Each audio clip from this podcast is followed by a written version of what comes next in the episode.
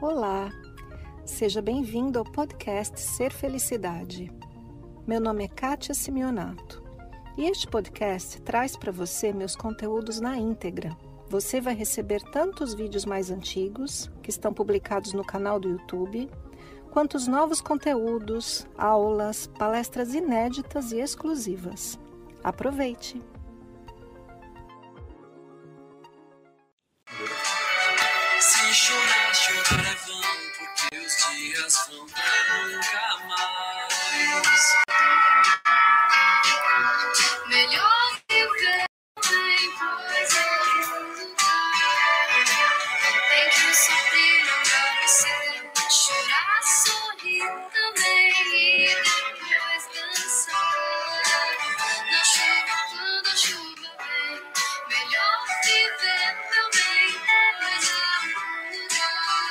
Carmen. Esperando o pessoal chegar e dar um oi aqui. Oi, Cleonice. Oi, Adriana.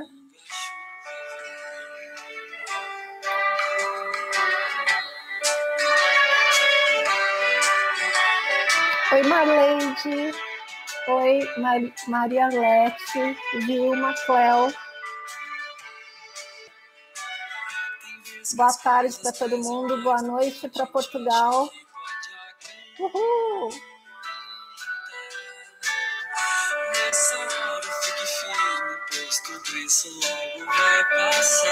Tá passando super rápido o chat para mim, eu nem consigo ler todo mundo, mas super feliz com o pessoal todo aí. Ei! Tô vendo Débora Jones. Débora tá sempre aí, hein? Valdenice também, costuma estar aí. Tudo bom? Gente, só brilha pra você. Marcelo Vasconcelos, hello.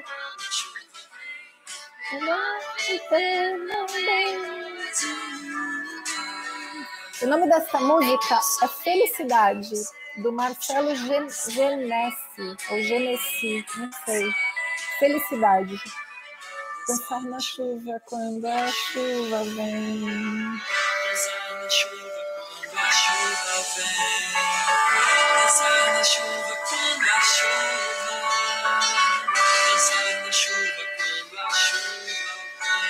Oi, Graça, da Madeira. Nossa, eu tenho tanta vontade de conhecer Ilha da Madeira. Nunca fui.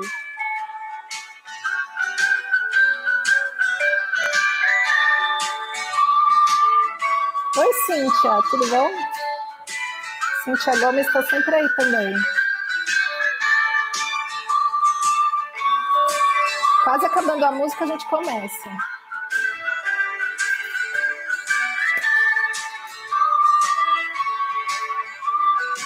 Andréia Almeida de Divinópolis. Bacana. Bibi de Ponta Grossa. Eita, acabou. Essa música, gente, está na minha playlist. Quem quiser pode pode ir lá e acessar no meu Spotify pessoal. É isso. Ah, é, o Rafa vai mandar o link aí no chat, quem quiser. Tá? O nome da minha playlist é Sentir-se Bem. Beleza, gente? Tudo bom? Então, vamos lá, vamos conversar um pouquinho. Hoje é sexta-feira, né? Eu raramente faço live às sextas-feiras, porque eu acho que de sexta-feira o pessoal não está muito afim. Mas foi o que deu para mim essa semana. Ontem eu tive, ontem, anteontem eu tive outros compromissos, mas é isso aí. A minha intenção é fazer live toda semana, algum dia da semana, né? Um dia bom para mim costuma ser as quintas-feiras, mas a gente vai fazendo aí conforme dá, tá bom? Vamos começar com uma breve oração para a gente se centrar. Uma breve meditação, todo mundo, e oração. Então, quem está aí comigo, senta confortavelmente, fecha os olhos um instante. E a sua atenção que está fora, conduz a atenção para dentro. E perceba o lugar onde você está sentada, sentado, sua cadeira, seu assento. Perceba a sua bacia pélvica. Perceba que a bacia pélvica é como uma bacia mesmo, e ela te apoia, ela apoia todo o seu tronco.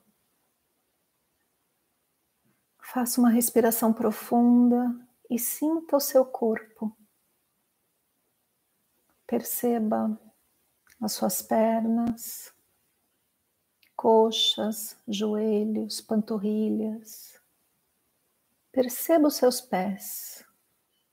Que incrível a gente ter pés, e os pés e as pernas levam a gente para todo lugar. Perceba novamente a bacia pélvica, a sua coluna. Perceba as suas costelas que se expandem e contraem, elas se movimentam conforme você respira. Perceba seu abdômen, seu peito, suas costas, seus ombros. Relaxe seus ombros, você não precisa carregar nada. Perceba seus braços, e suas mãos que fazem tanta coisa. Suas mãos são tão hábeis, elas escrevem, elas digitam, preparam alimentos, limpam, produzem. Perceba agora a sua cabeça.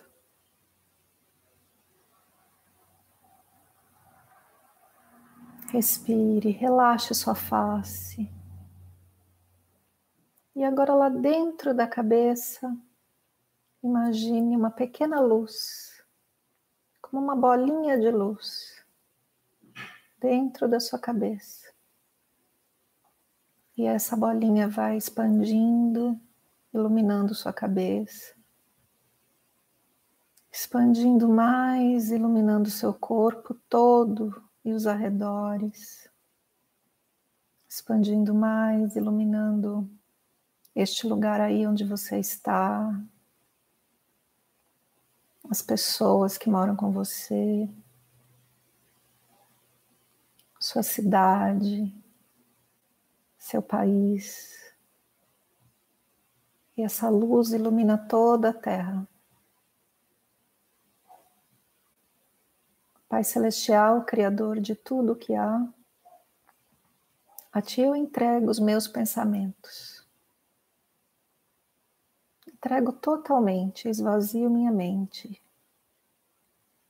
Por favor, preencha minha mente com os teus pensamentos. E por favor, conecte os pensamentos ao coração.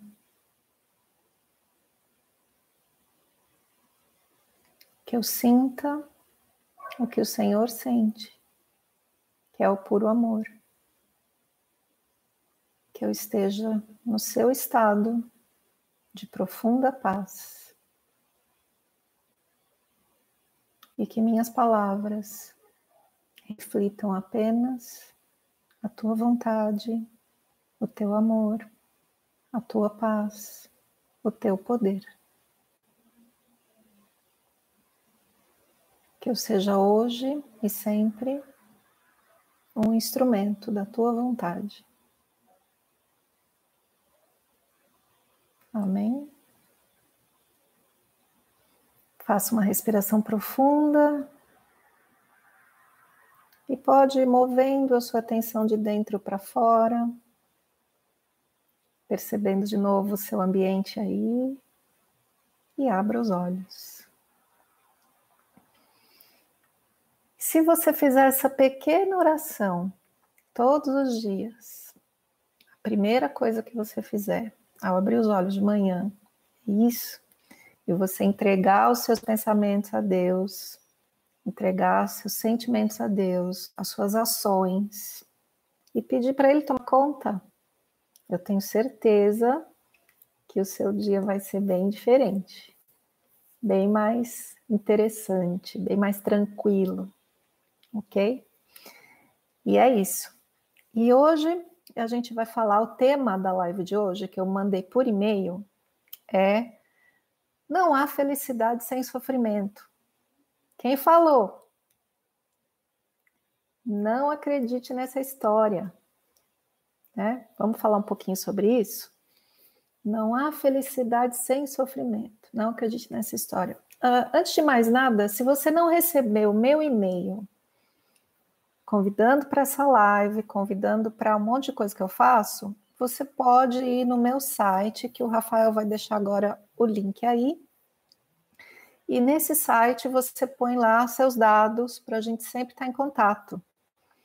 Através do site também, você pode fazer a sua pergunta com antecedência, para eu não ficar louca aqui. Então, você, se tiver uma pergunta sobre o assunto da live ou alguma outra pergunta sobre outro assunto, a gente tem um formulário agora, onde você põe ali seus dados e põe ali a sua pergunta. Se você não quiser que eu mencione seu nome quando eu responder a pergunta, não põe lá, não mencione meu nome que eu vou respeitar, não falo o nome da pessoa. Não, se você mandando sua pergunta, não significa que eu vou te mandar um e-mail e te responder, mas significa que eu vou ler e vou selecionar para a próxima live, para algum tema de vídeo, para alguma coisa. E se eu perceber que tem muita gente fazendo a mesma pergunta, eu vou me aprofundar naquilo para a gente falar a respeito. E é essa a nossa ideia aqui para a gente estar tá sempre junto.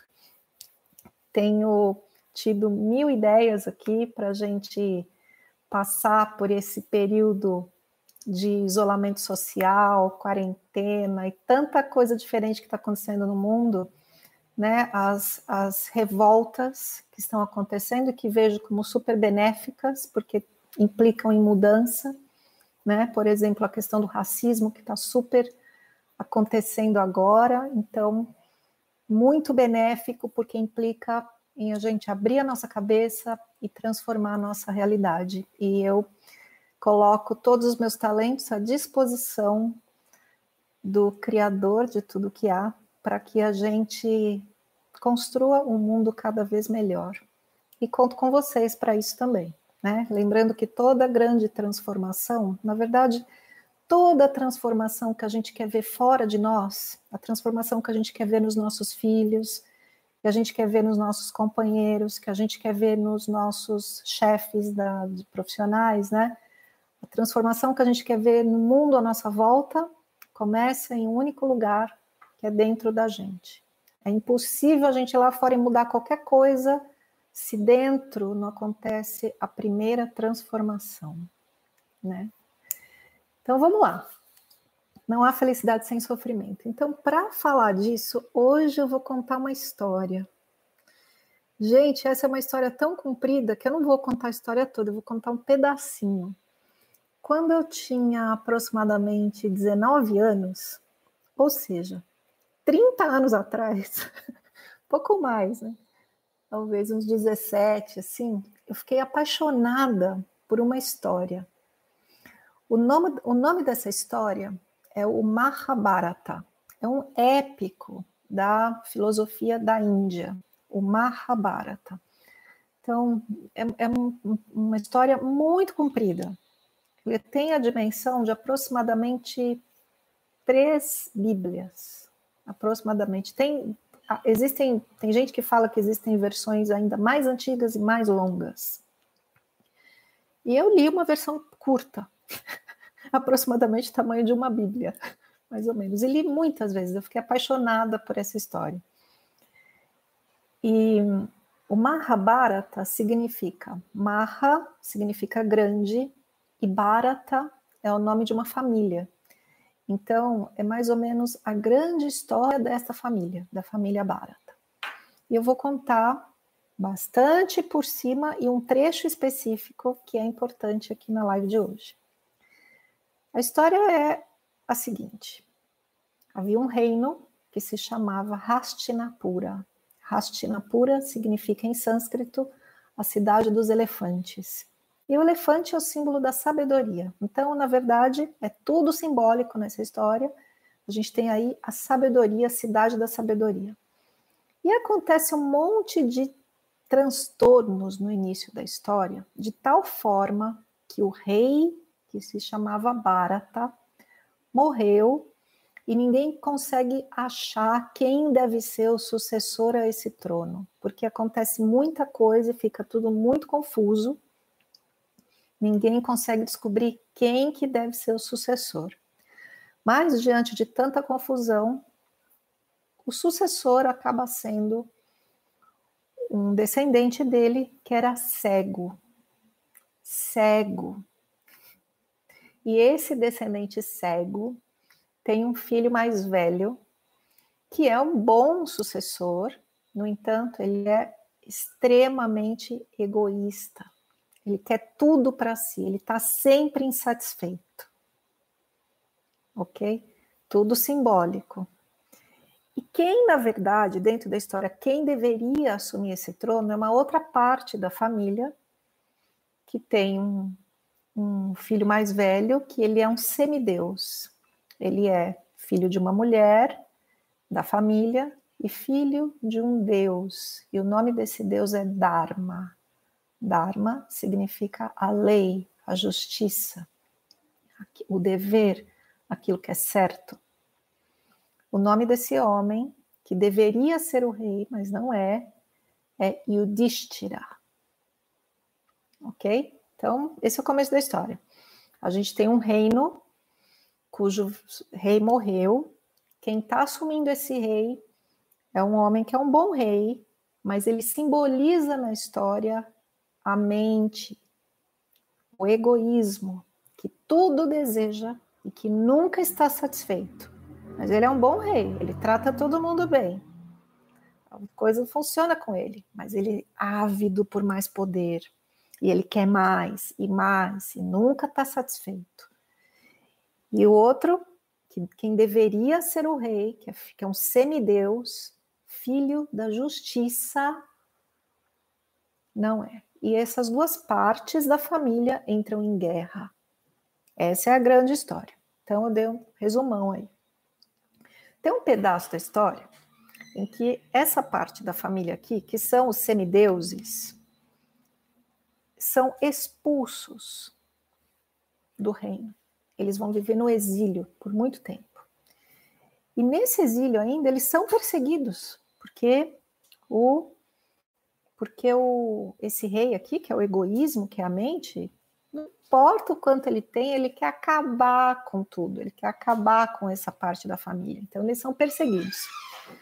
E daí, nessa perseguição, o filho mais velho, chamado Yudhishthira, está com seus irmãos no meio da floresta e, de repente, ele começa a sentir sede. Todos começam a sentir uma sede absurda.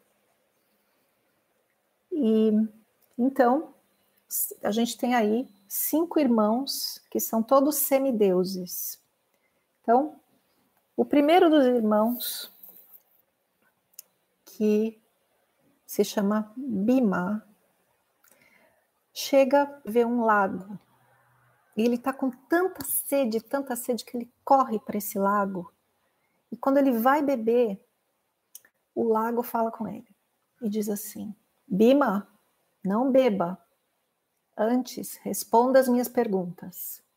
E o Bima não dá conta e bebe. E quando ele bebe aquela água, ele imediatamente morre. Daí, o que acontece? Vai chegando o próximo irmão. O nome desse próximo irmão é Arjuna. Talvez você já tenha ouvido falar dele, é o mesmo cara do Bhagavad Gita. Então Arjuna, morrendo de sede, assim, chega correndo no lago e o lago fala: pare, não beba de mim. Primeiro responda as minhas perguntas. E o Arjuna não dá conta e bebe. E o que acontece? Imediatamente ele morre. Ali, na beira do lago, do lado do seu irmão. Daí chegam próximos dois irmãos, chamados Nakula e Saradeva. E Nakula e Saradeva são gêmeos. E o lago diz a mesma coisa. Nakula e Saradeva, não bebam de mim. Espere, responda as minhas perguntas. Mas eles não conseguem e bebem da água e morrem. E por último, chega o irmão mais velho, que é aquele que eu mencionei no início da história, chamado Yudhishthira. Yudhishthira chega na beira do lago com sede, a garganta seca. E o lago fala com ele, diz: Yudhishthira, não beba de mim, antes responda as minhas perguntas.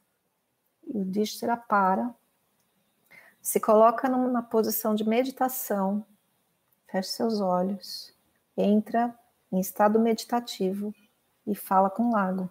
E fala: tudo bem, pode fazer as suas perguntas. E agora eu vou ler as perguntas para vocês, porque são várias. E, e eu quero que vocês. Opa, cadê? Tá aqui. e eu quero que vocês não percam nenhuma delas. Então, as perguntas do lago. A voz que saía do lago fez-lhe longas séries de perguntas. Eis as que parecem essenciais e as respostas que ele deu. Então, Lago pergunta: O que é mais rápido que o vento? E o Distra responde: O pensamento. O Lago pergunta: O que pode cobrir toda a terra? O Distra responde: A escuridão. O lago pergunta: Quais são mais numerosos, os vivos ou os mortos? E o Dishra, em estado meditativo, responde: Os vivos, porque os mortos não estão mais. O lago pergunta: Dá-me um exemplo de espaço. E o Dishra diz: As minhas mãos juntas. Dá-me um exemplo de tristeza. E o Distira responde: a ignorância. Dá-me um exemplo de veneno. E o Distira responde: o desejo. Dá-me um exemplo agora de derrota. E o Distira responde: a vitória. O lago pergunta: qual é o animal mais astucioso? E o Dishra responde: aquele que o homem ainda não conseguiu encontrar. O lago pergunta: o que apareceu primeiro, o dia ou a noite? O dia, mas ele precedeu a noite apenas por um dia. O lago pergunta: qual é a causa do mundo? O Dishra responde: é o amor. O lago pergunta: Qual é o teu contrário? O Dishra responde: Eu mesmo. O que é loucura? É um caminho esquecido. E a revolta? Por que os homens se revoltam? pergunta o lago. Para encontrar a beleza, tanto na vida quanto na morte. E então, o lago pergunta: por último, o que é inevitável para cada um de nós? E o Dishra responde: Na verdade, antes de responder a essa pergunta, Yudhishthira refletiu por um momento. Sem dúvida, pensava na longa cadeia de reencarnações, ao fim das quais, dizia-se, vinha a entrada no Nirvana. E então ele respondeu: O que é inevitável para cada um de nós é a felicidade. Perguntou então o lago: Qual é a grande maravilha? E o Dishra responde: Todos os dias a morte desfere golpes à nossa volta e nós vivemos como seres eternos. É esta a maior das maravilhas respondeu. Então, a voz que falava no lago disse, disse a Yudhishthira: Que todos os teus irmãos retornem à vida, pois eu sou o Dharma, o teu pai. Eu sou a justiça, a constância e a ordem no mundo.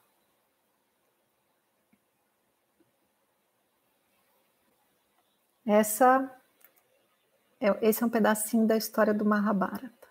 E a pergunta que eu mais gosto é: o que é inevitável? E o Distira responde: é a felicidade. A felicidade é inevitável. Eu vou contar para você o final da história. O final. Então, eu falei que no início da história, o rei morreu, ninguém conseguia entender quem deveria ser herdeiro, acaba que é o representante do egoísmo da mente. E o verdadeiro herdeiro, que é Yudhishthira, é exilado. E então, por depois de muita confusão, eles travam uma guerra. Uma guerra absurda, que demorou muito tempo. Para você ter uma ideia, o tamanho do Mahabharata são três Bíblias, né? Metade da história é a guerra acontecendo. A guerra entre duas partes da mesma família. E como eu disse, é tudo simbólico, né, nessa história. E a guerra entre duas partes da mesma família representa a guerra que a gente trava internamente entre o verdadeiro herdeiro do trono, o coração, representante do amor, e a mente, o eterno insatisfeito. Essa é a batalha interna que todos nós vivemos entre o que a gente sente e o que a gente pensa. Essa eterna confusão. Bom, eu vou pular um montão de coisa, porque a história é muito grande. E no último capítulo, sabe o que acontece? No último capítulo, aparece esse Yudhishthira, o mesmo que, que respondeu ao lago. E ele se levanta de um local onde ele estava escondido e ele olha os escombros da guerra. Yudhishthira representa o filho da lei, da justiça, que é aqui, o nosso coração. O puro amor, filho da justiça, filho de Deus.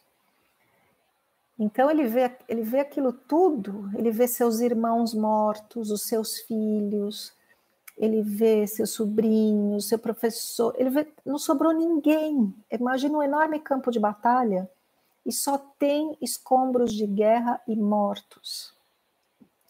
E nesse último capítulo, Yudhishthira anda por cima, passando sobre os cadáveres, e fala assim: nada me restou, eu sou rei do quê? Não sobrou nada. Então ele anda por cima de tudo aquilo e vai embora. E como essa história se passa na Índia, ele olha assim e vê os Himalaias. E ele fala: já sei, vou subir os Himalaias. Quando chegar no topo do mundo, eu vou me colocar em posição de lótus, de meditação, e vou permitir que minha alma parta desse planeta, né? Ele vai se deixar congelar. Então ele só, ele começa a subir os Himalaias e de repente ele percebe que tem um cachorrinho seguindo ele.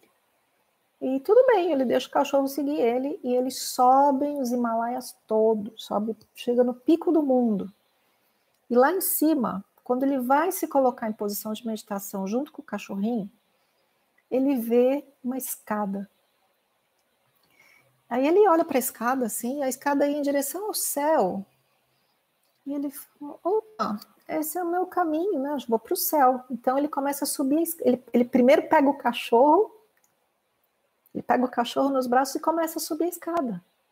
E lá do alto, uma voz fala com ele e diz assim: Yudhishthira, pode subir, mas deixa esse cachorro.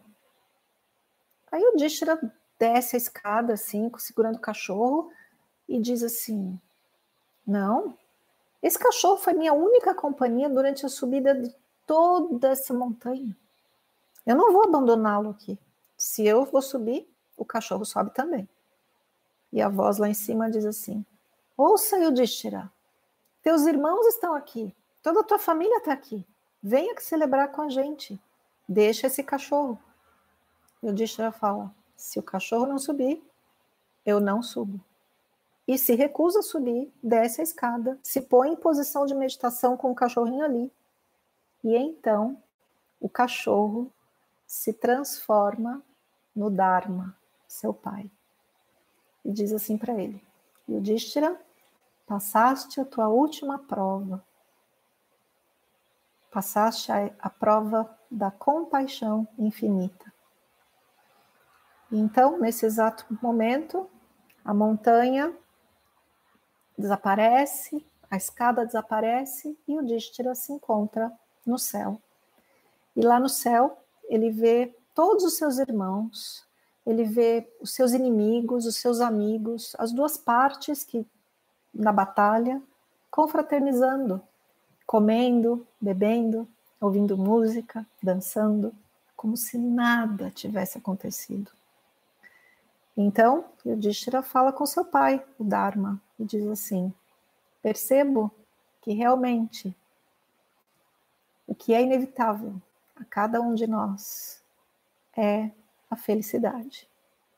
E eu te pergunto agora, meu pai, toda aquela guerra de fato aconteceu?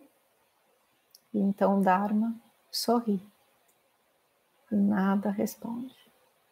E aí, e aí termina a história. Não é demais essa história, gente? Essa história ainda é a minha preferida. E, e por que, que é dito isso, né? A gente ouve por aí que não existe felicidade sem sofrimento. Por que é que a gente tem que passar pela guerra do Mahabharata? Por que é que a gente tem que travar essa guerra interna entre o que a gente sente e o que a gente pensa? Durante, né, segundo a filosofia da Índia, não estou questionando se existe ou não existe reencarnação, mas segundo essa tradição, existe. E por que, que a gente tem que passar por milhares, milhões, não sei, de encarnações da roda de samsara até chegar à felicidade? Para que tudo isso? Porque é preciso o sofrimento para chegar na felicidade. E o jeito que eu queria falar para vocês como eu compreendo isso é assim a gente tem uma ilusão do tempo, gente, uma ilusão.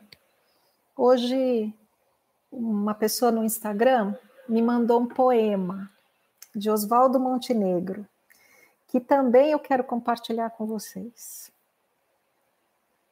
Eu acho que eu vou. Cadê? Cadê? É, quem me mandou esse poema foi o Marcos Cassiano Lopes. Ele me mandou através do Instagram. Não sei se ele me acompanha aqui no YouTube também. O nome do poema de Oswaldo Montenegro é Se Puder Envelheça. Eu vou ler ele para você agora. Espera aí, eu tenho que achar. Se puder, envelheça. Aqui. Do Oswaldo Montenegro.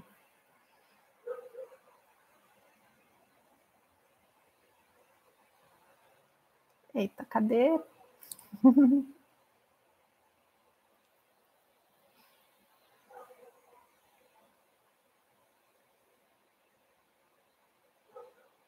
Ai, gente, eu devia ter procurado isso antes.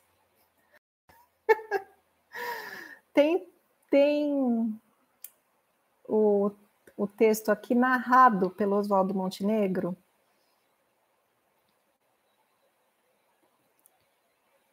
Deixa eu ver se eu consigo. Vou tentar mais uma vez só. Se puder, envelheça.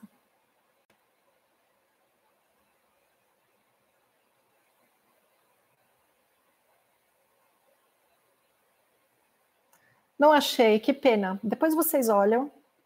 Se puder, envelheça, do Oswaldo Montenegro, que fala justamente isso, né? Eu tenho hoje 49 anos. Eu faço aniversário em janeiro. E eu, eu ouvindo o poema, eu pensei, assim, eu fiquei acompanhando, né, e dizia assim, gente, outro dia, outro dia eu nasci, outro dia era criança, outro dia eu brincava na rua de bicicleta, com o meu shortinho, assim, cada banda do shortinho de um retalho, porque a gente não tinha dinheiro, minha mãe costurava um pedaço de cada retalho do shortinho, assim. Chinelinho de dedo, assim, que, que arrebentava e tinha que pôr um prego embaixo, assim, para ele ficar junto. Não sei se vocês passaram por isso e brincando na rua. Outro dia eu tinha 17 anos e estava pensando que faculdade que eu ia fazer. Outro dia mesmo, eu, eu, eu fiz minha primeira viagem internacional. Outro dia, minhas filhas nasceram. E outro dia, eu me separei, já casei de novo e já estou aqui. E quando a gente para para pensar nessa trajetória toda, foi ontem. Né? Não sei se vocês têm essa percepção assim. Quando a gente é criança, a gente pensa que nunca vai chegar lá.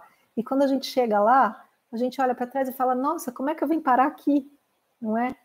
É muito rápida a nossa vida. E o final do poema, ele fala assim: quando a gente quando a gente chega mais velho, né? O Oswaldo Montenegro, ele fala assim: agora eu, eu já sou, como é que se diz? Quando, quando tem prioridade para entrar no avião, para já é prioridade, né? Porque é mais velho, tem mais de 65. E ele fala: Nossa, eu, como é que eu cheguei aqui nesse lugar que agora eu tenho prioridade para chegar? Eu já tenho 65 anos e eu olho para todos os dramas da vida, tudo que eu passei. E eu penso: não tem importância nenhuma. Não tem importância nenhuma. Então, eu quero comparar essas duas coisas, né? A gente, eu contei para vocês a história do Mahabharata, que é um épico enorme de três Bíblias, gerações e gerações em cima de uma guerra, para o final encontrar felicidade. E o Dharma, quando o Yudhishthira pergunta para que tudo isso, ele só sorri. E a gente, na nossa pequena vida, dos nossos 70, 80, que seja 100 anos, se uma pessoa viver muito, quando a gente vai ficando mais velho, a gente olha para trás e pensa assim: para que tudo isso? Que importância teve? Que importância teve o, que, o quanto que eu me chateei, o quanto que eu briguei, que importância teve toda a minha luta por alguma coisa, que importância teve o meu desejo, que importância teve as minhas insatisfações, a minha crítica com o outro, que importância teve tudo isso. Porque se a gente chegar aqui no coração, a gente percebe que toda essa importância que a gente dá a tudo não passa de conceitos da mente. A mente dá uma importância muito maior ao que de fato é. O que é importante de verdade? Importante de verdade foi a oração que a gente fez no início dessa live. O quanto eu sou capaz de perdoar. O quanto eu sou capaz de amar quanto eu sou capaz de olhar para qualquer pessoa, principalmente as pessoas próximas, que são os nossos desafios, e olhar para aquela pessoa com compaixão e cuidar do que é meu, e não cuidar do que é dela. Cuidar do que é meu, porque se eu estou bem, meu entorno fica melhor. Que eu seja a transformação que eu quero, quero ver no mundo. E lembra do final da história, o máximo da compaixão o máximo do qual é. E o Dishra passa a sua última prova. Ele fala assim: Eu não entro no céu se esse cachorro não entrar comigo. O, o máximo da compaixão. E isso na Índia tem um, um, sentido diferente, porque nós ocidentais a gente ama os cachorros, põe o cachorro dentro de casa e dorme com o cachorro. Mas isso não é verdade na Índia. Eu fiquei na Índia um tempo. Não tem esse conceito de bichinho de estimação ser o seu cachorro. É só um cachorro. Entendeu? Então, esse é o máximo da compaixão. Portanto, a gente tem essa ilusão mental que a gente tem que passar por uma vida, pelo máximo de sofrimento, por todos os dramas que a gente se impõe. E a pergunta é: para quê? Que tempo é esse? A nossa vida é muito curta, a nossa vida é muito rápida. Compare a vida humana a revolução das estrelas. Compara a vida humana à vida de uma árvore, uma sequoia gigante que tem aqui perto de onde eu moro, que vive dois mil anos. As, tem, os, não sei como é que chama isso, os botânicos, né? O pessoal que estuda isso, mede lá a idade daquelas árvores e diz que tem dois mil anos. Que representa a vida humana comparado à vida de uma árvore. E a gente faz esse drama todo. Sai do seu drama. E você vai me dizer: é difícil, é difícil sair daqui, né? porque isso aqui tem me dominado durante os últimos 50, 60 anos da minha vida, como é que eu saio daqui agora? E eu digo para você, é uma decisão diária. É uma decisão agora. A gente tem esse costume, né, hoje, de falar assim: eu preciso saber a origem desse problema. Eu preciso ir lá no meu passado, está na minha infância. Eu preciso ir lá naquelas coisas que eu não resolvi do meu passado. Sabe o que está dito na Bíblia? Está dito assim. Outro dia alguém me disse, eu não sou estudiosa da Bíblia, mas outro dia eu li isso. Diz assim: não espere se purificar para chegar a mim, porque eu sou o purificador. Gente, não é impressionante? Então, você não tem que ir lá no seu passado e fuçar. Todos nós tivemos uma infância difícil. Todos nós. Eu sou a primeira a entrar na fila. Todos nós tivemos uma infância difícil. Todos nós temos a nossa chateação ou com pai, ou com mãe, ou com os dois. Todos nós sofremos algum tipo de bullying. Todos nós ficamos doentes. Todos nós tivemos problemas de dinheiro na vida. Todos nós tivemos dificuldade com outras pessoas. Não é exclusividade de ninguém. Todos nós. E você não precisa ir lá resolver tudo, você só precisa resolver agora. Agora eu tomo a decisão de estar em paz. Agora eu tomo a decisão de todos os dias da minha vida, eu abro, eu abro os meus olhos e eu entrego essa confusão que está aqui dentro a quem lida melhor com isso que é Deus. E se ele entra na minha mente e entra no meu coração, eu faço a paz agora. E essa decisão é agora. E agora. E agora. E era isso que eu tinha para dizer.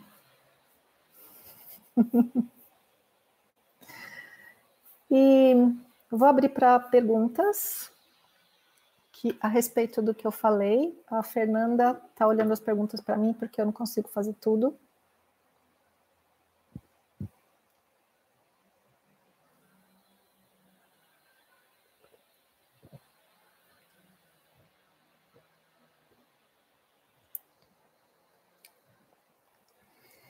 Vamos lá. Ah, a Fernandinha achou poema.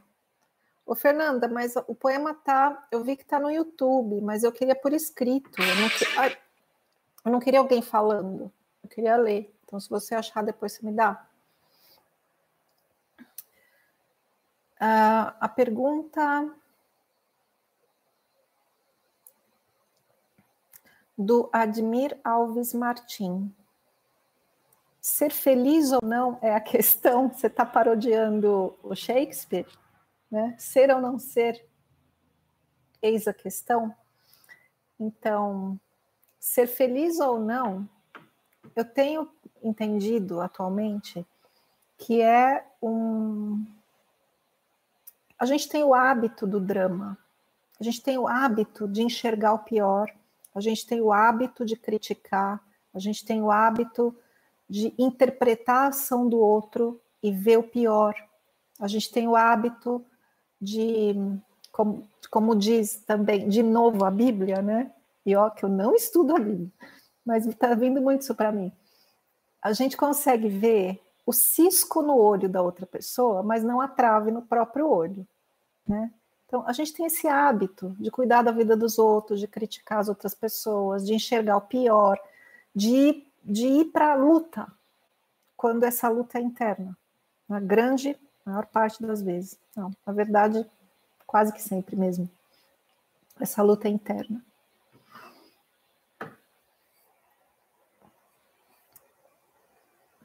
Então, ser feliz ou não é a questão, é uma decisão que a gente toma a cada instante da vida. Eu vou te dar um exemplo. E olha que eu medito todos os dias, faço minha prática todos os dias. Recebi uma mensagem anteontem no celular de uma pessoa próxima. Li a mensagem e a primeira coisa que a mente faz é interpretar pelo pior lado daquilo. Interpretar pelo pior. Aí eu li e li e li e a minha mente interpretava de novo e de novo e de novo pelo pior. No entanto, por um instante eu percebi que podia não ser aquilo, mas a mente fala tão alto e o coração fala tão baixinho e suave que a gente tem dificuldade de ouvir o certo e o bem e o amor. Então, o que eu fiz?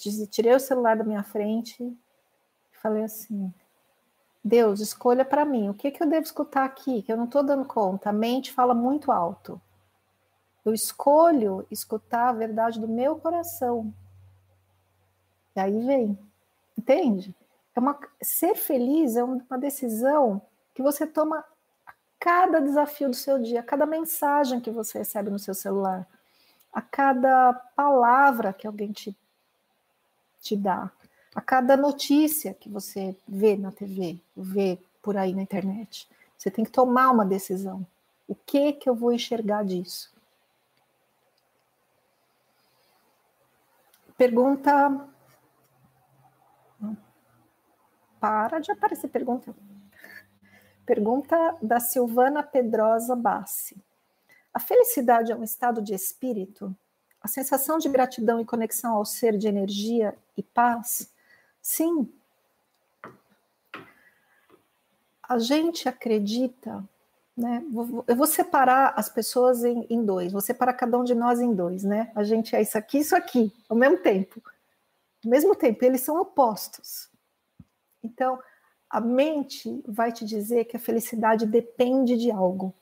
Então a mente diz assim: quando eu pagar minhas contas, eu vou ser feliz. Quando eu tiver num relacionamento, eu vou ser feliz. Quando eu sair desse relacionamento, eu vou ser feliz. Quando eu tiver um filho, eu vou ser feliz. Quando eu mudar de emprego, eu vou ser feliz, etc. A mente impõe condições e nunca é agora. E o coração, não estou falando do coração físico, né? Essa região que é onde habita o ser, é onde a gente faz assim, eu. Tua mão vem aqui, eu. Aqui habita o ser. Aqui é onde contrai quando a gente fica mal. Aqui não, não depende de nada. É, é independente. Aqui está um estado de paz. Aqui está um estado de amor. Aqui, junto, quando a gente junta paz com o amor, a gente encontra essa felicidade. Felicidade não é euforia, não é nem alegria, não é nem uau!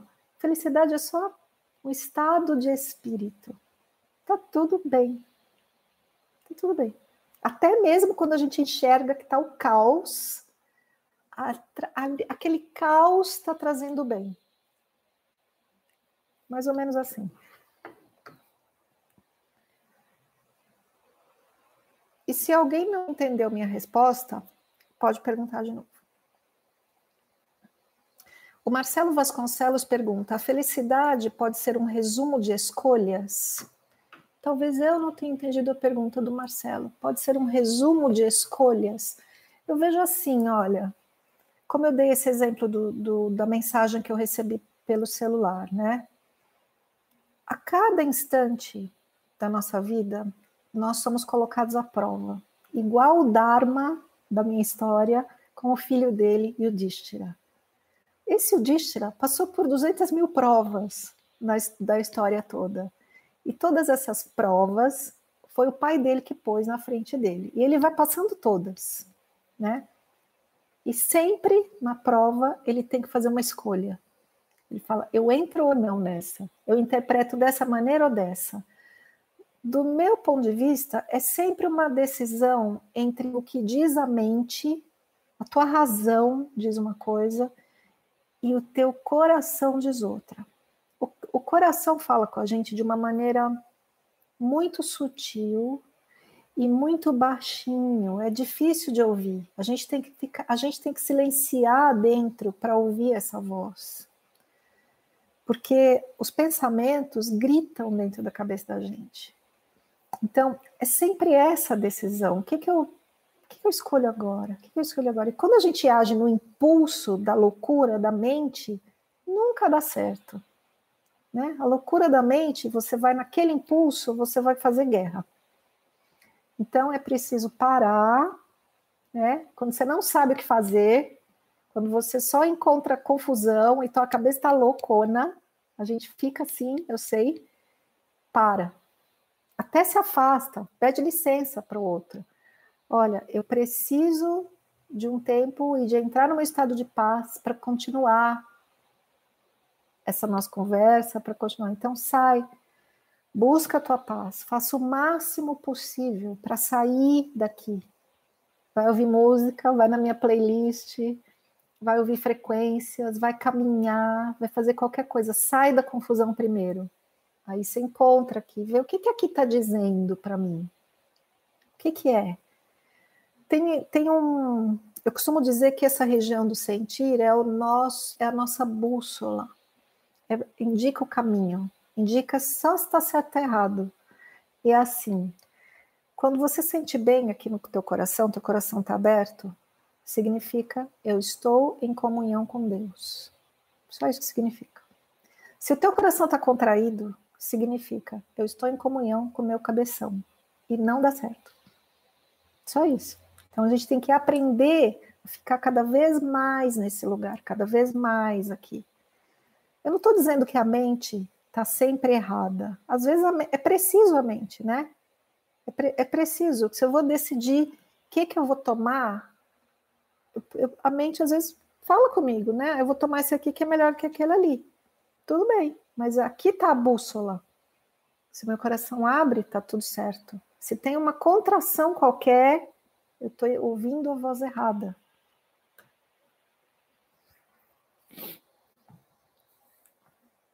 Bora lá. Ô, Fê, não teve pergunta do formulário, não? Tá vindo só do chat?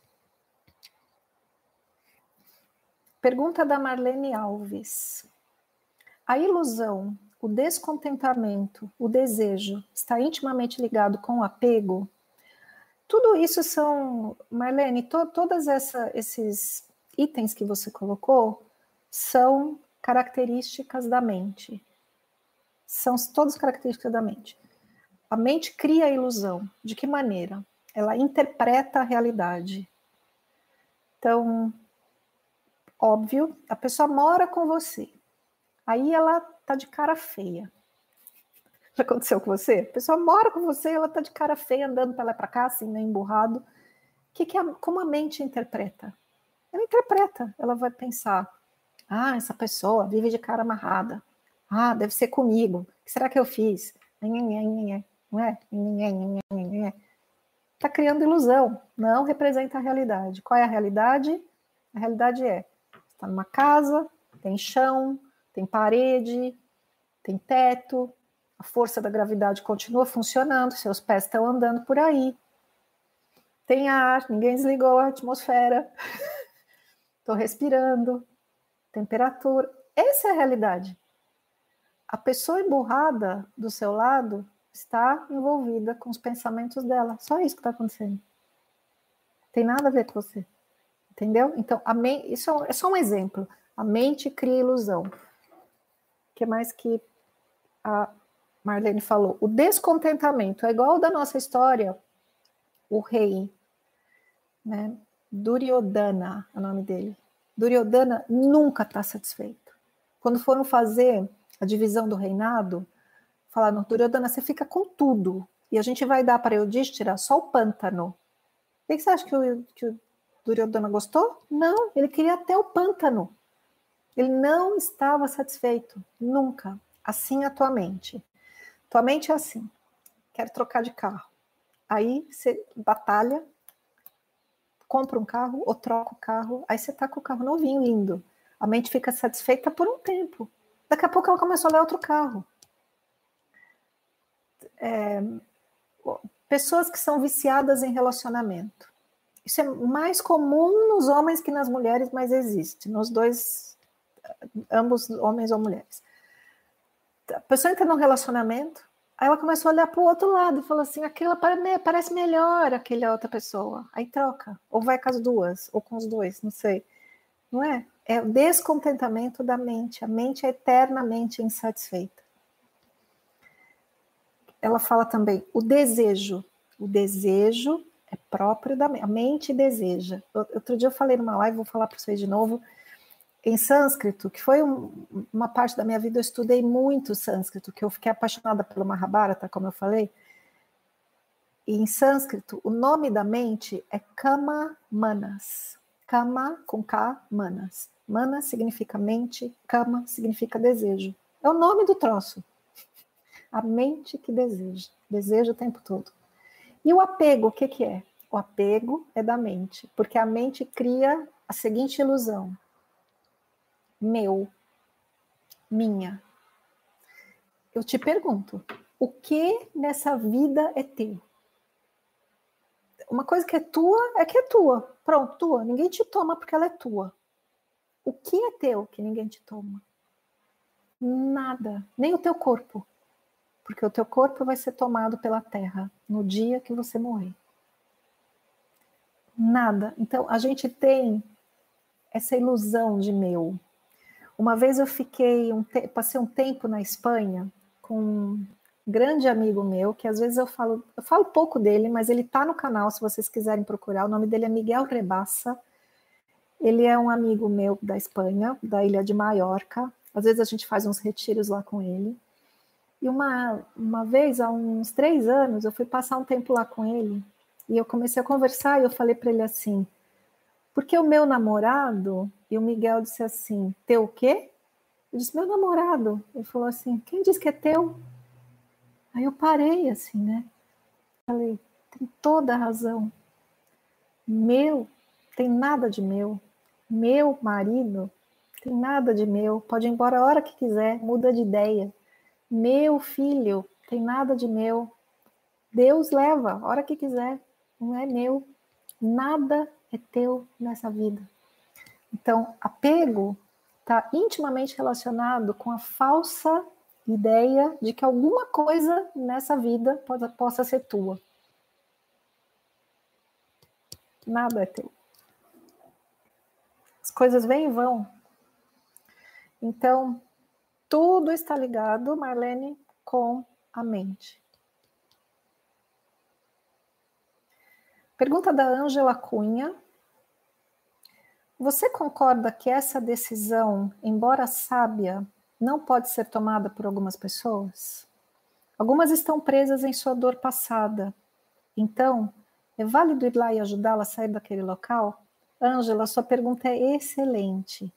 Porque muitas vezes, quando eu falo assim, é uma decisão, é uma decisão, toma essa decisão agora, eu estou meio que chamando você que está nesse lugar, que consegue. E eu totalmente vejo que tem pessoas que não conseguem.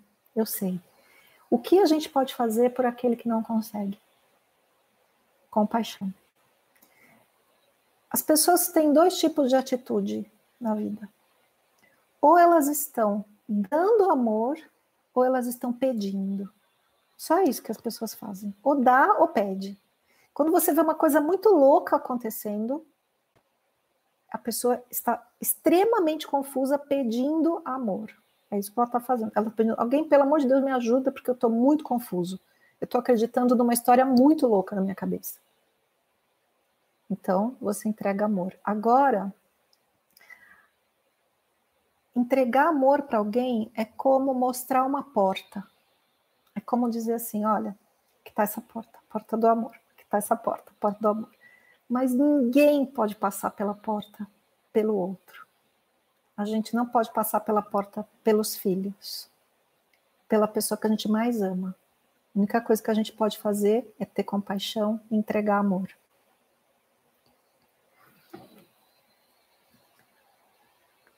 Essa pergunta foi da Ângela. Agora a pergunta da Marli Gomes dos Santos. Ah, deixa eu voltar um pouquinho na Ângela. Ela diz assim: é válido ir lá e ajudá-la a sair daquele local? É, é, Ângela, eu vejo que é válido você entregar amor, mostrar o seu ponto de vista. É, meio assim, como eu faço com vocês, assim, eu mostro o meu ponto de vista. Só isso que eu posso fazer. É isso que você pode fazer para qualquer pessoa. Mostre o seu ponto de vista. Olha, eu estou vendo desse jeito. Mas a pessoa só vai seguir o que ela vê.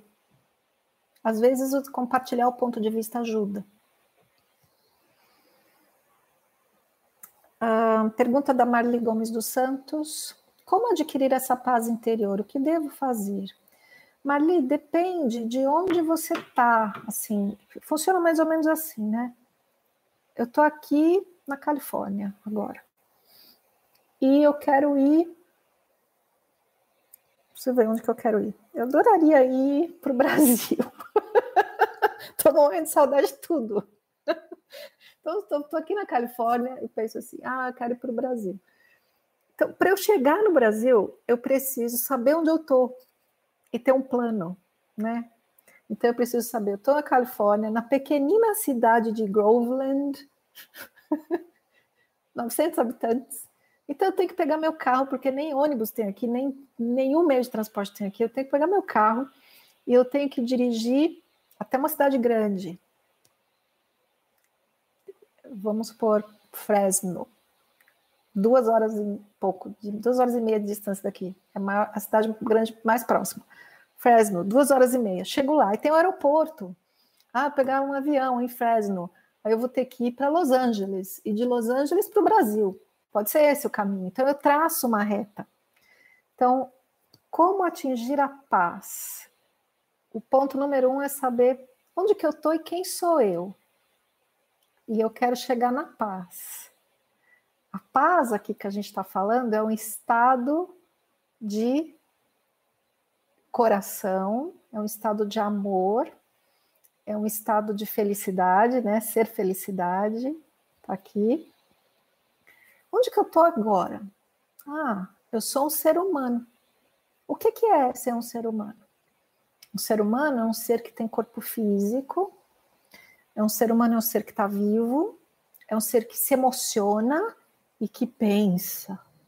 Esse é o ser humano. E aí, será que eu sou isso? Ou eu sou algo mais? A Kátia falou que eu sou um ser espiritual eterno e perfeito, vivendo essa experiência. Ah, ok. Então eu sou um ser eterno e perfeito, vivendo essa experiência na Terra. Ah, é isso que eu sou. Como que eu faço para me desidentificar de tudo isso que eu penso que eu sou, para me identificar com esse outro aqui que vai me trazer paz? E aí tem muita coisa que você pode fazer. Eu costumo dizer para os meus alunos que tudo começa pelo corpo. Então eu vou olhar para o meu corpo e cuidar dele. Igual assim, a gente mora numa casa, se a casa está uma zona e suja, e você não sabe onde está nada, fica complicado.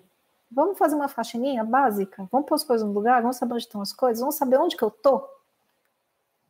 Ah, aí eu arrumo as coisas. Então, para os meus alunos, eu digo assim: primeiro passo para a paz é cuidar do seu corpo.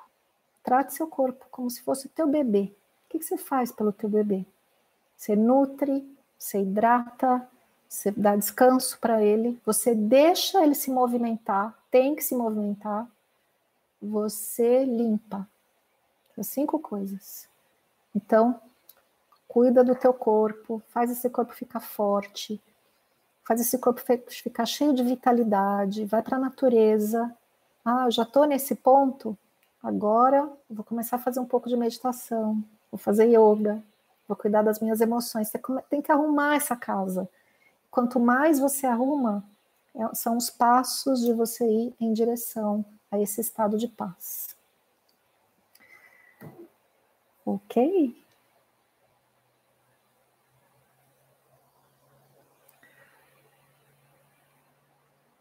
Antes da gente continuar, eu quero dar um beber um pouquinho aqui. Alguém perguntou o que eu estou bebendo, né? Isso aqui se, se chama kombucha. Aqui em inglês se chama kombucha, no Brasil se fala kombucha, eu acho, que é hum, um chá fermentado. Aqui em casa a gente que prepara aqui mesmo.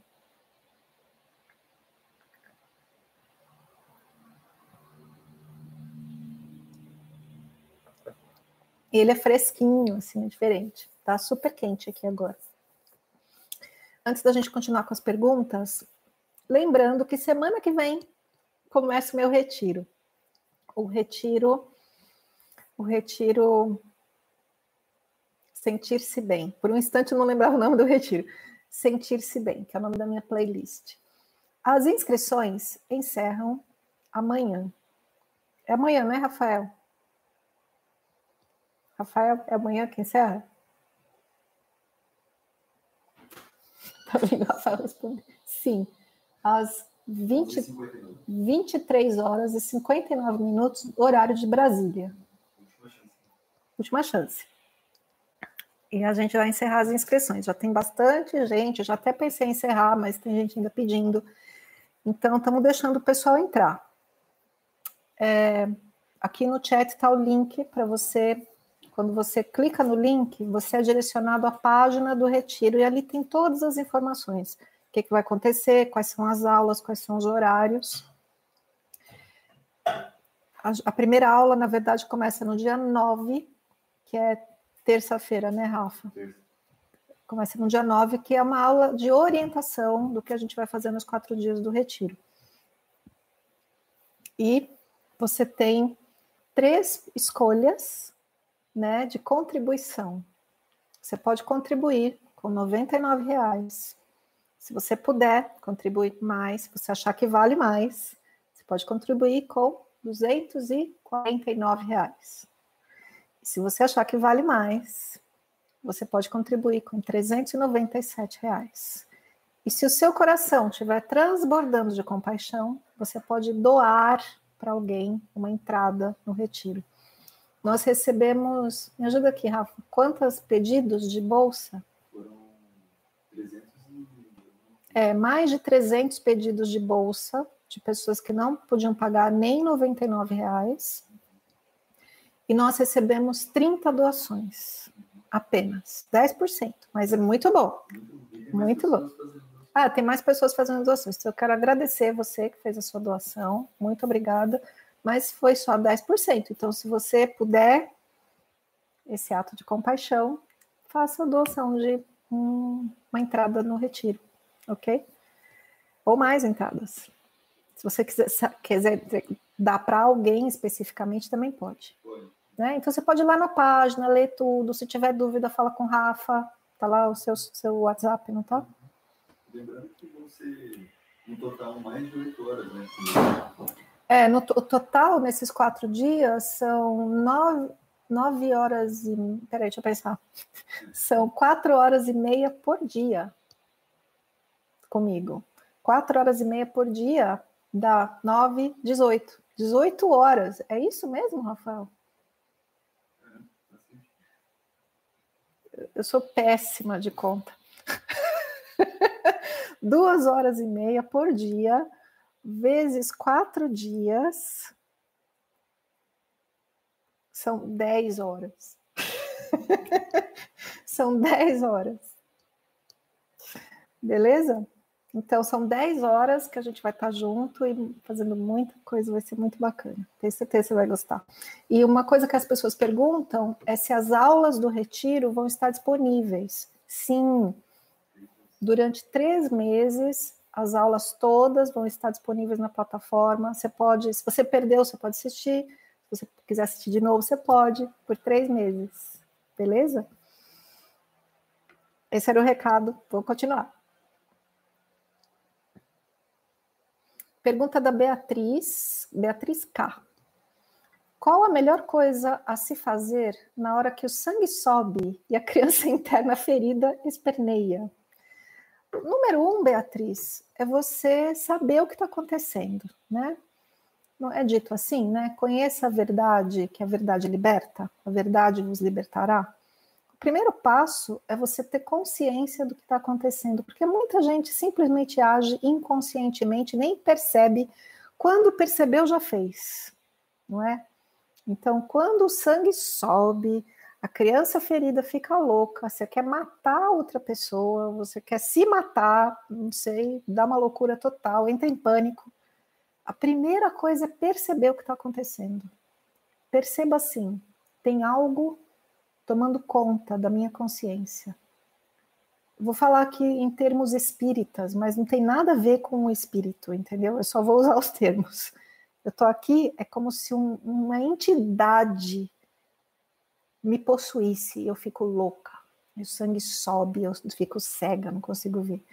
E se eu te disser que é quase isso, né? Esse ser entra em mim e toma conta. O Eckhart Tolle tem um livro que eu sempre recomendo chamado Um Novo Mundo, e tem um capítulo do livro chamado O Corpo de Dor. O corpo de dor é esse ser que toma conta de você e faz você fazer qualquer loucura, porque ele é viciado em dor emocional.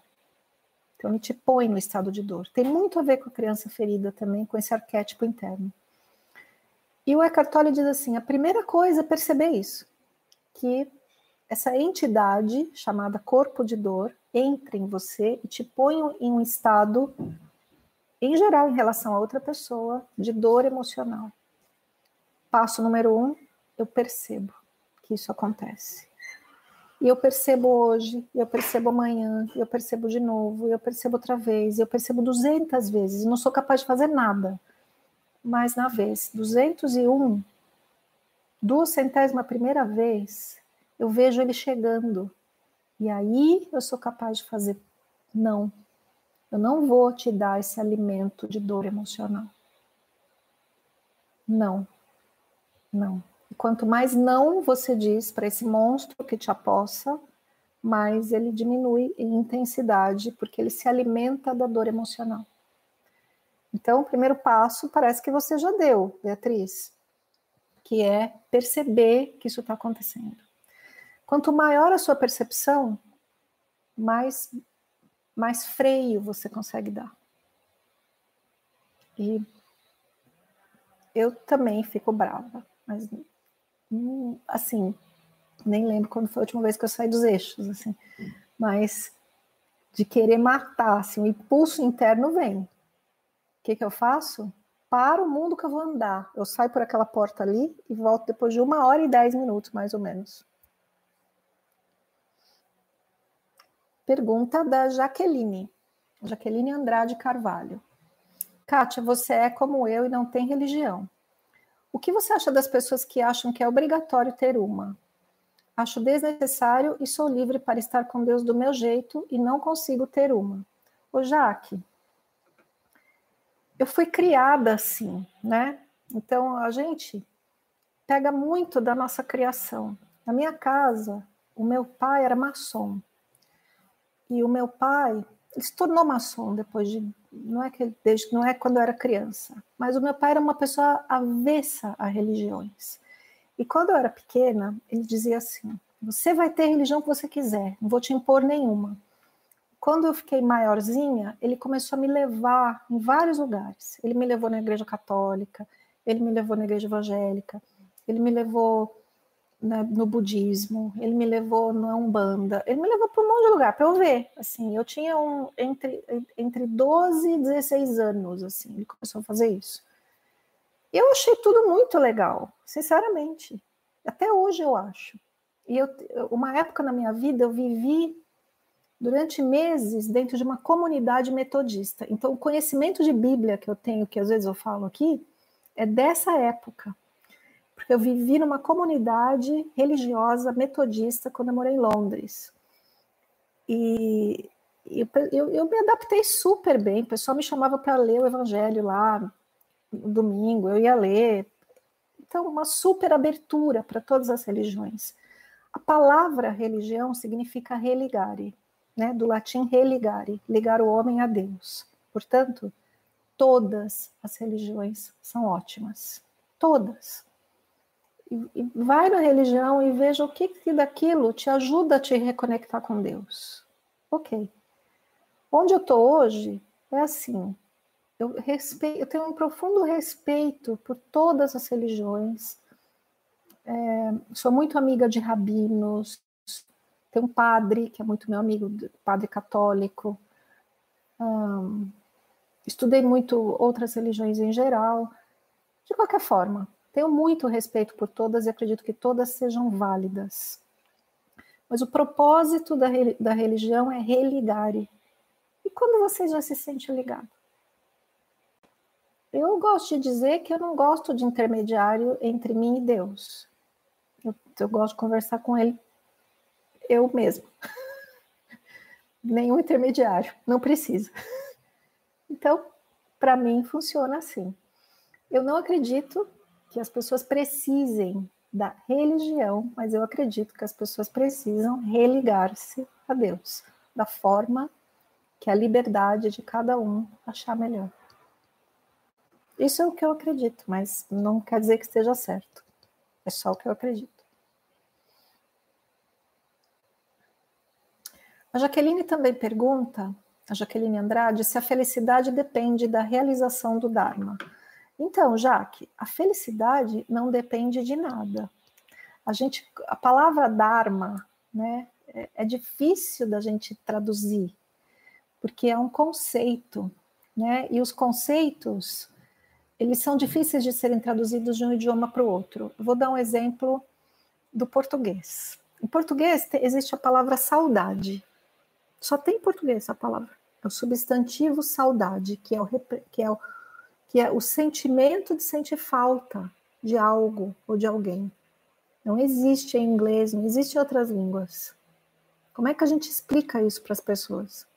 A gente explica, ó, oh, eu estou sentindo falta, mas é diferente do que a palavra saudade do português. É melancólico, assim, eu sinto falta, é, é diferente. Então, quando a gente vai traduzir do sânscrito, que tem milhões, milhares de anos de idade esse idioma, nem existe mais. Ninguém fala sânscrito, é um idioma antigo. Para português, que é um idioma moderno, fica um, um, um gap, assim, um, como eu falo isso, uma distância entre a tradução e a palavra. A gente fala mais ou menos o conceito. Dharma é um deus na Índia que representa a lei, a verdade, a justiça, aquilo que é certo. Então, se existe algo de correto, é o Dharma. E quando a gente não faz o correto, a gente cai no dar, no karma. Então, esses dois conceitos em sânscrito, eles são como as duas faces de uma moeda. De um lado é dharma, do outro lado é karma. E eles andam juntos. A gente no Ocidente, fala karma, assim como se falasse qualquer coisa. Karma significa lei de ação e reação. Significa assim: quando eu não estou no Dharma, eu estou no karma. É só isso que significa. Ou eu me, ou eu me comporto no Dharma, ou eu me comporto no karma. E para que serve isso? As duas faces do mesmo Deus. Serve para você andar no labirinto da sua mente para conseguir chegar ao coração. Tem um, uma vez, eu, eu pensei, logo que eu entendi esse conceito de karma, eu era adolescente, gente, eu tinha uma feira de ciência na escola, escola estadual que eu fiz ginásio, tinha uma feirinha de ciência que a gente tinha que passar uma argolinha assim com um bastão, passar por um fio assim, e se, se relasse no fio dava choque. E você tinha que passar firme ali, ó, no fio. Quando eu fiz esse essa brincadeira, eu entendi. Falei assim: "Ah, então andar por esse fio, sem relar no fio, eu estou andando no Dharma. E quando eu relo no fio, eu sinto o karma. O karma, ele, ele te. É um alerta. Assim, ó, oh, você se enganou aqui, volta para a linha você se enganou aqui, volta para a linha. Então, a gente pensa que Dharma é a missão da vida. Não é. Dharma significa a ação correta. Qual é a ação correta? É a ação compassiva. Se eu saio da compaixão, se eu deixo de amar, dói. No outro, dói em mim. Coração fechado dói. No outro, dói em mim. Esse é o maior karma. Então, Dharma não é missão, Dharma é simplesmente seguir a lei, a lei da compaixão.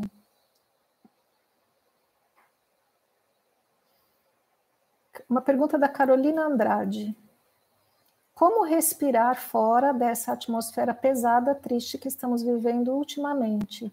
As desgraças só se repetem. Então, Carol, tenho duas respostas aqui.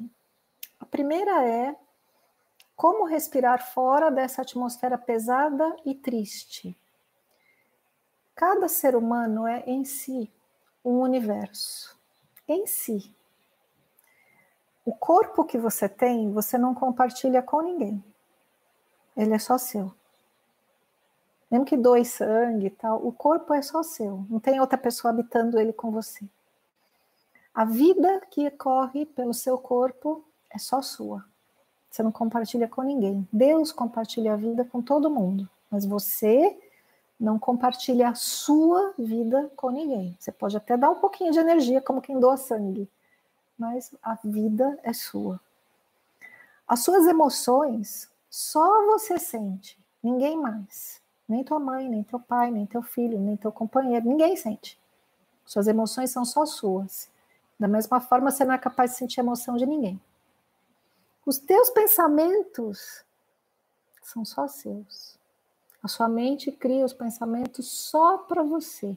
Essa voz dentro da sua cabeça, só você escuta. Essas imagens que a mente forma, só você vê. E todos os seres humanos são assim.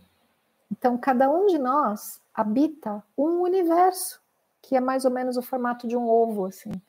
E a gente habita dentro desse universo que é próprio nosso. Se você está sentindo uma atmosfera pesada e triste, eu te pergunto: onde está essa atmosfera, se não dentro do seu universo?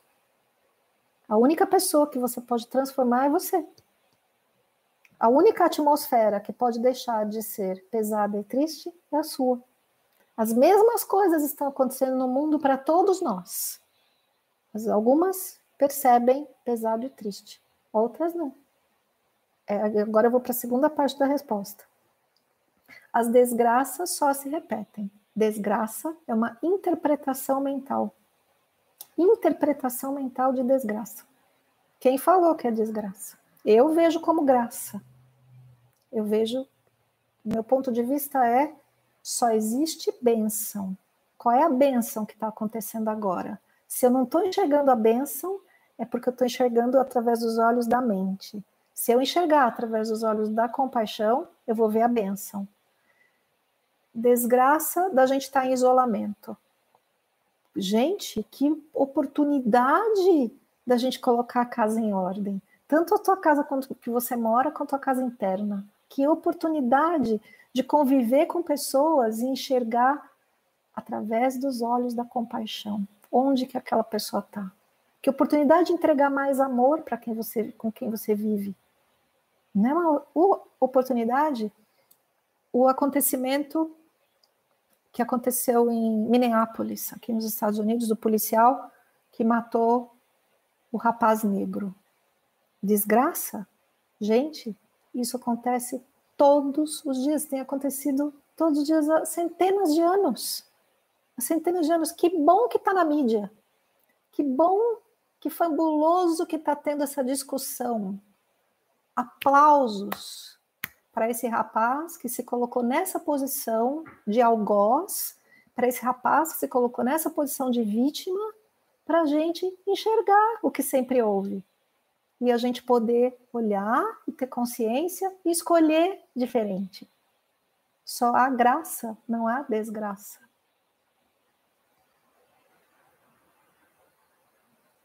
Pergunta do Hugo. Oi, Hugo. Hugo é meu aluno.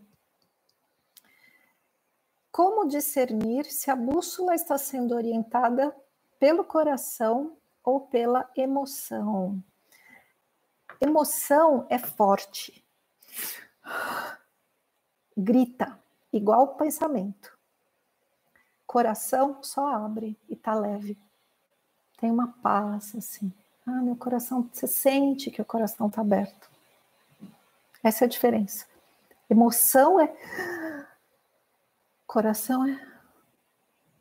Não sei se você entendeu. Se não entendeu, me pergunta de novo. A gente está chegando no fim, já são. Passamos já uma hora e meia aqui da live.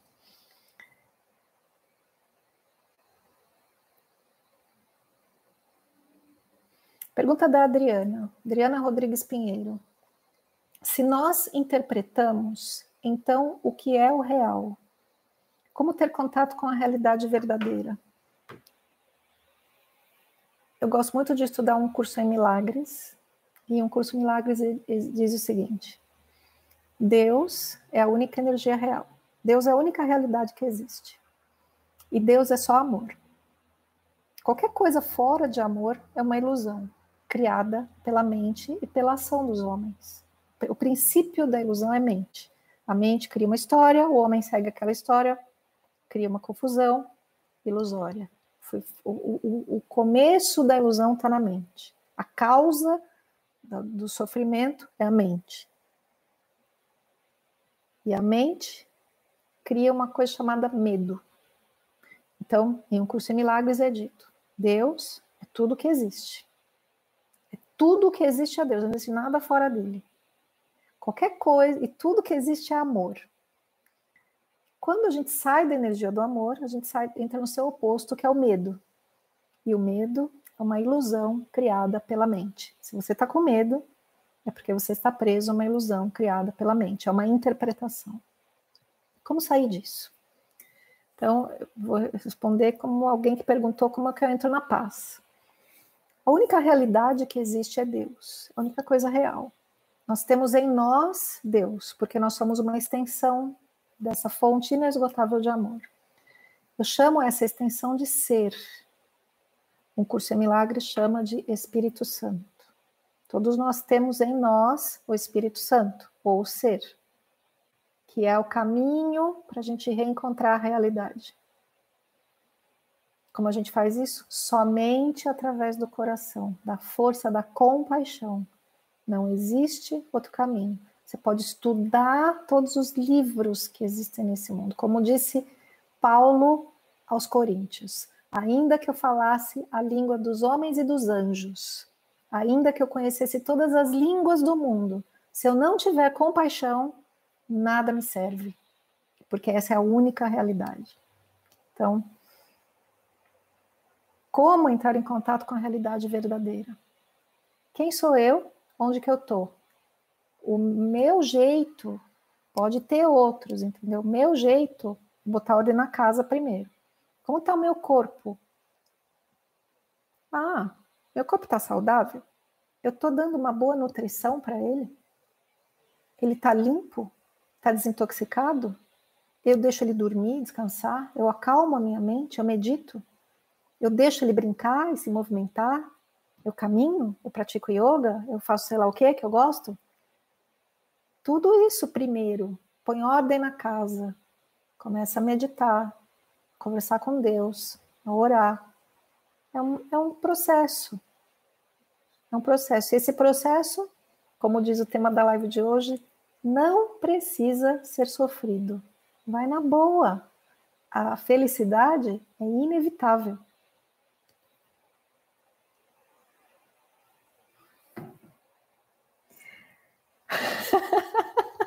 Eu recebi o oi da minha filha. Oi, Heleninha. Espero que você esteja na live.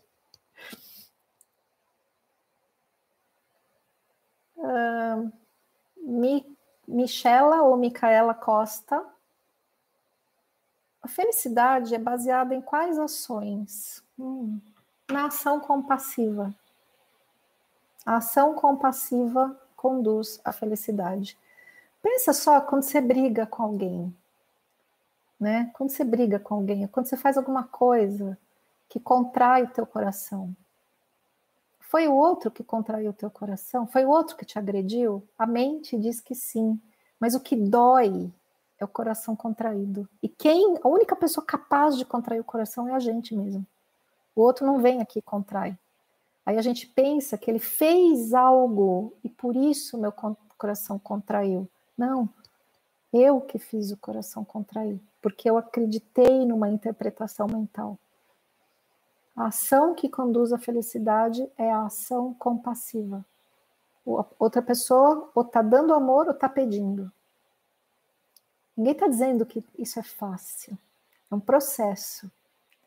E, e eu estou muito disposta a ajudar quem quiser nesse processo.